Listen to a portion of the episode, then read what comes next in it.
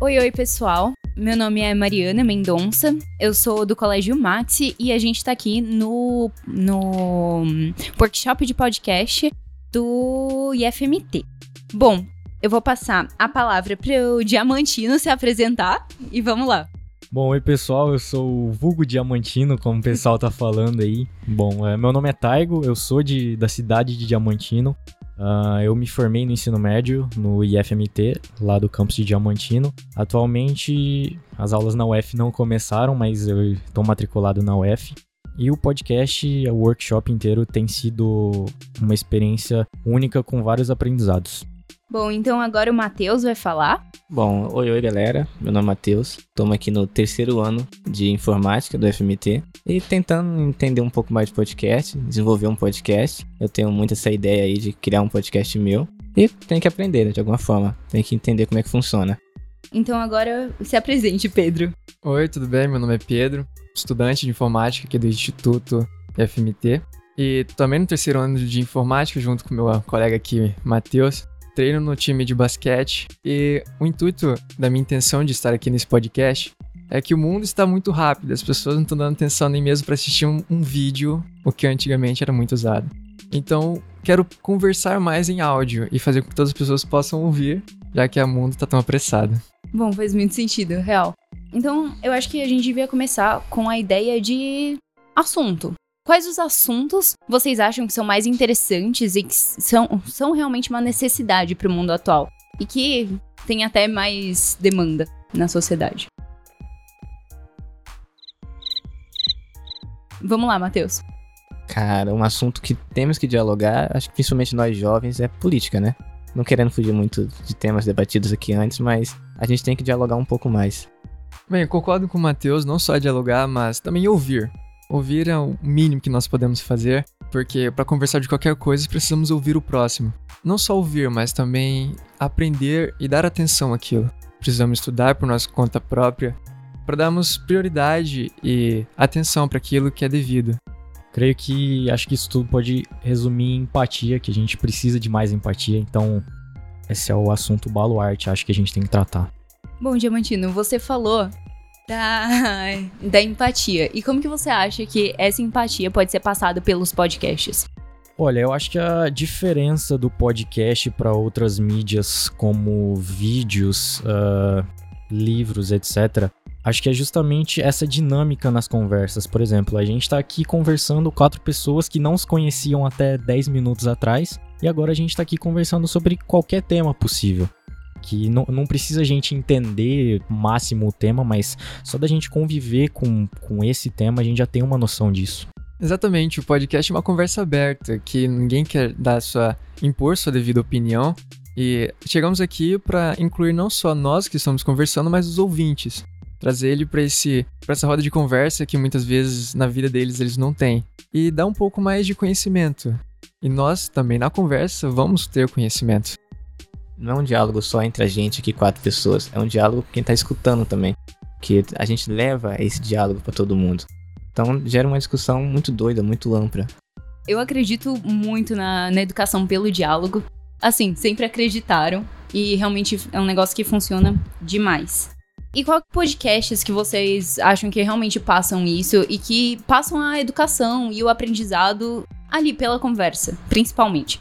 Um podcast que eu acompanho uh, bastante, que ele traz entrevistas meio que. Meio que não, ele traz entrevistas bem ecléticas, que é o Flow Podcast, que tem o Monark e o Igor como âncoras. Eles trazem sempre convidados diferentes, então é sempre uma conversa nova sobre algum, algum tema que o convidado entende mais, e aí o Monark e o Igor eles desenrolam mais sobre esse assunto e os podcasts duram entre uma hora e duas horas pessoal conversando e meio que trocando uma ideia sobre qualquer assunto que os âncoras propõem.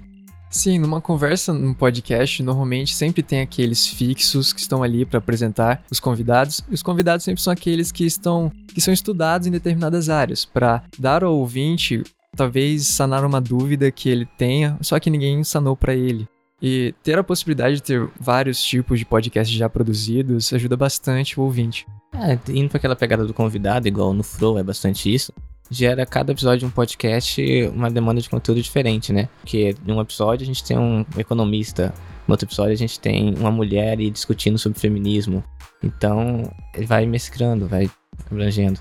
O Picardia, nesse sentido, é muito interessante, porque eles realmente eles chamam pessoas de diferentes áreas e que têm diferentes perspectivas sobre a mesma área. O que dá uma ideia muito diferente e você acaba aprendendo muita coisa pelas diferenças ali.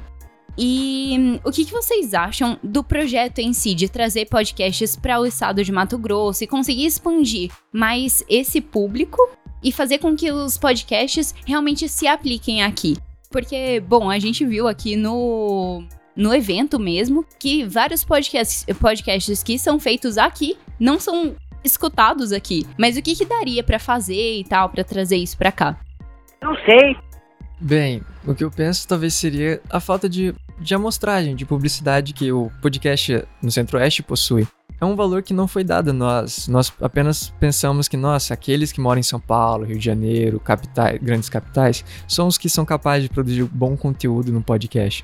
Mas o podcast não é só ter um bom conteúdo, ter uma pessoa do exterior, mas é ter uma conversa bacana que o ouvinte se sente incluído e que para ele ele está crescendo ouvindo aquilo. A gente meio que aprendeu que tudo que é do nosso estado, ele é muito inferior aos demais estados, né?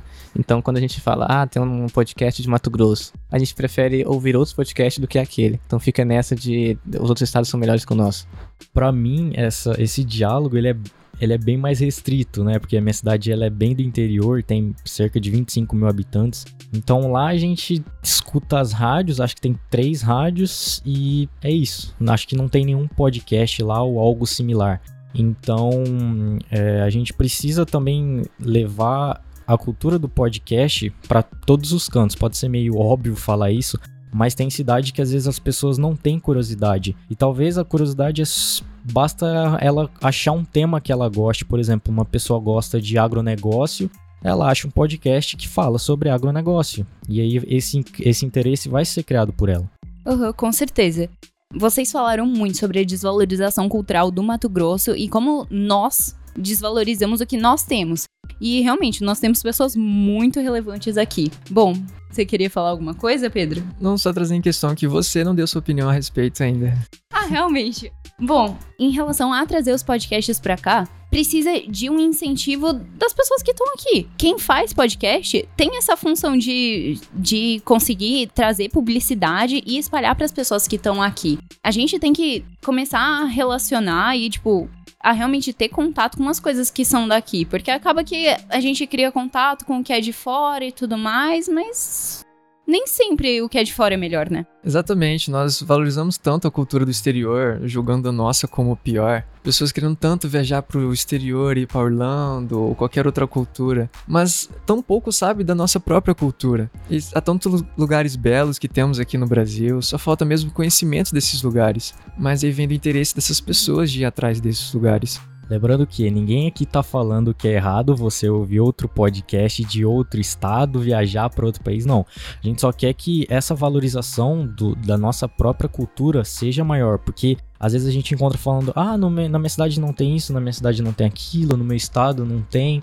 Mas se a gente procurar fundo, acho que a gente acha sim, ou se não tiver, a gente mesmo pode criar, como é o podcast. Bom, e a gente pode relacionar isso com história, né? A gente teve o Dante de Oliveira aqui, e ninguém lembra dele. Ninguém lembra que ele foi uma das pessoas mais importantes para realmente trazer as diretas, ele que começou com esse movimento. E as pessoas simplesmente não ligam para isso. Então é realmente muito importante a gente pensar. O nome da minha rua é Dante de Oliveira, eu não faço ideia. Bom, então obrigada a todo mundo. Me sigam aí na rede social Mariana Mendonca Lima no Instagram. É, obrigado por ouvir a gente aqui, meros humanos vivendo nesse planeta em caos. Siga no meu Instagram, arroba pedrobrito01. É isso aí, galera. Vamos escutar mais podcast, principalmente podcast da sua região. Não que você não pode escutar outros, né? Obviamente, mas escute mais. Me segue no Insta também, Matheus A. Silva que todo mundo consiga criar esse interesse pelo podcast e pela conversa em geral. E também, né, me siga no Instagram. Eu vou soletrar o meu aqui porque o meu nome, além de ser diferente, ele também tem umas, tem umas coisas estranhas. É Taigo. T-H-A-I-G-G-O.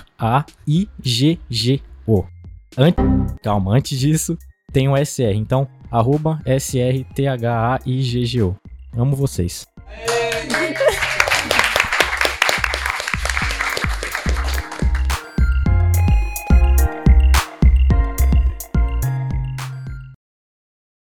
Este podcast foi produzido e editado por Altia Podcasts Criativos.